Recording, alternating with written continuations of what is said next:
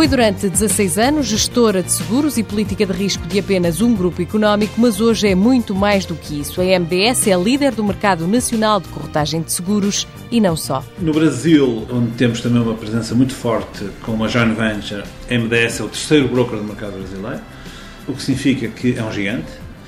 E hoje nós somos um dos principais brokers eh, da América Latina, eh, indiscutivelmente.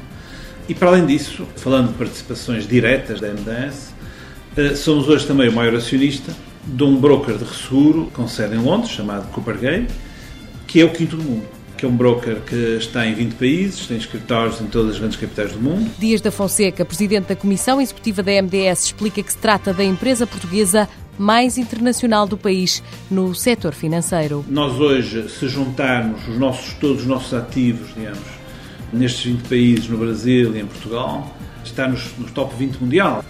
O que é uma posição rara para uma empresa portuguesa, eh, muito rara, eh, eh, sobretudo no setor financeiro e que nos põe também, se quiser, na primeira divisão mundial, do, não só da dimensão, mas do know-how, do acesso aos principais mercados, da capacidade de apoiar e responder às necessidades de uma empresa portuguesa ou não portuguesa em qualquer país do mundo.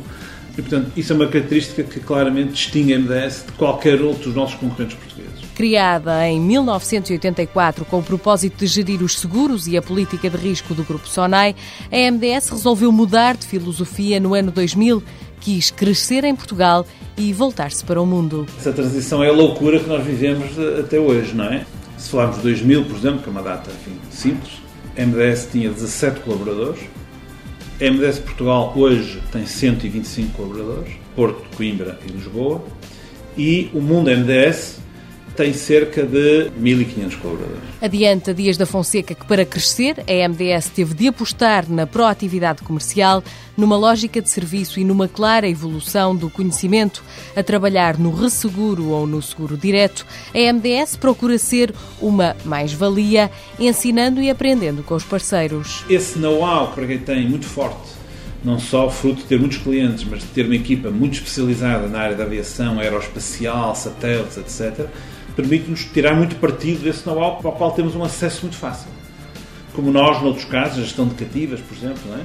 nós disponibilizamos o nosso know-how na gestão de cativas para outros clientes, para outros mercados, quer dizer, portanto, isso para nós é crítico, não é? Quer dizer, nós não temos que ter o know-how todo connosco, nós temos que ter acesso ao know-how fácil. Já a trabalhar com resseguro em 22 países e em 50 com o seguro direto, a MDS tem como objetivo no futuro próximo consolidar a posição que tem a nível internacional. MDS SGPS, início de atividade 1984, capital 100% português, gestão anual de 1.400 milhões de euros de prémios, 1.500 colaboradores no mundo.